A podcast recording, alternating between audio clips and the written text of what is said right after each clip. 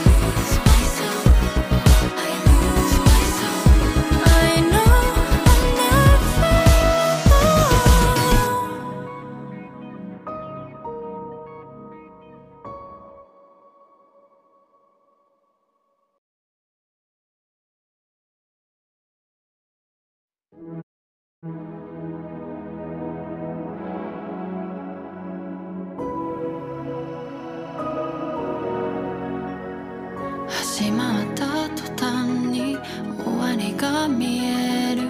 崩れて溶け出すイスみたいに。もっとも遠くに優しく響く。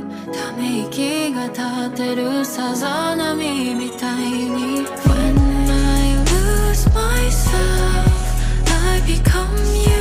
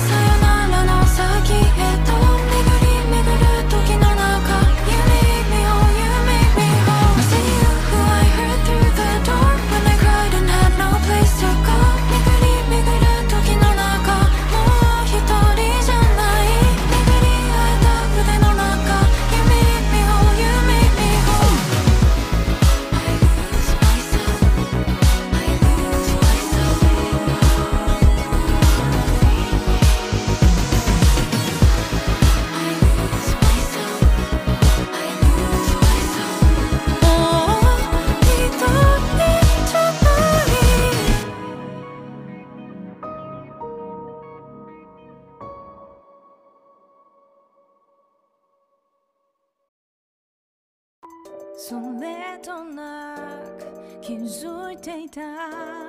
自分の意志のようで本当は ready made 行き先も知らず続く更新歩いてく細隅の無意識の上。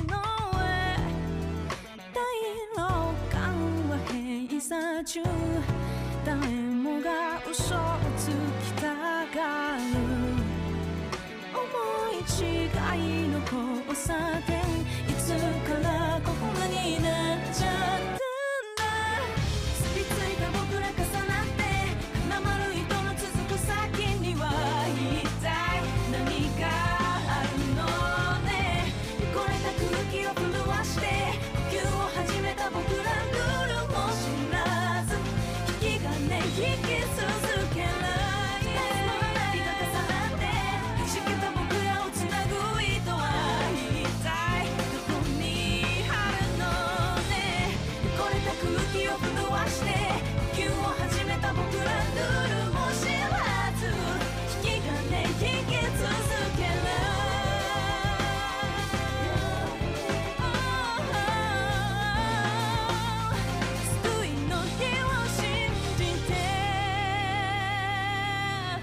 Ok, ahí estaban los intros. eh, También pusimos una de las canciones en inglés.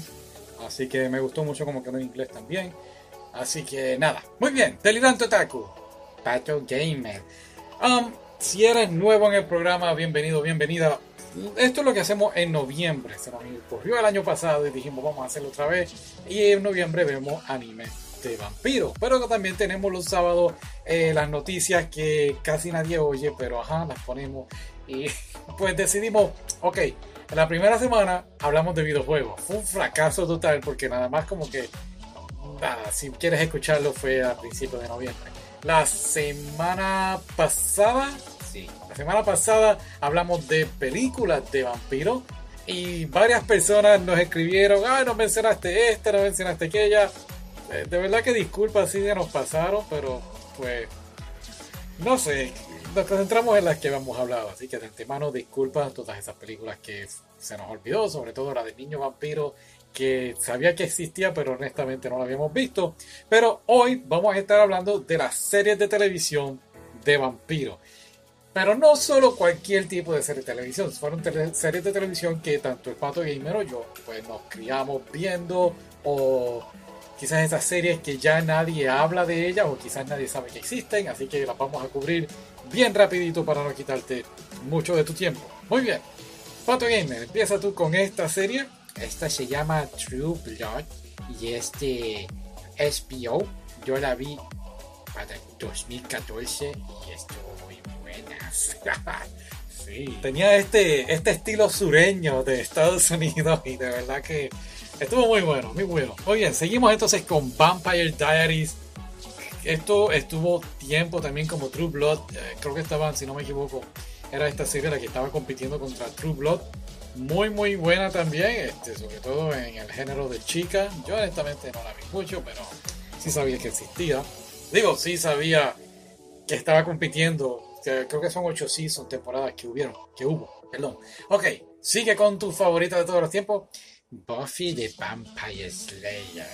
Estuviste obsesionado con ella. Estuve muy, sí. Porque es que Sarah Michelle Gellar, que es la actriz, eh, creo que ella como hacía películas y todo el mundo tenía que verla así y todo.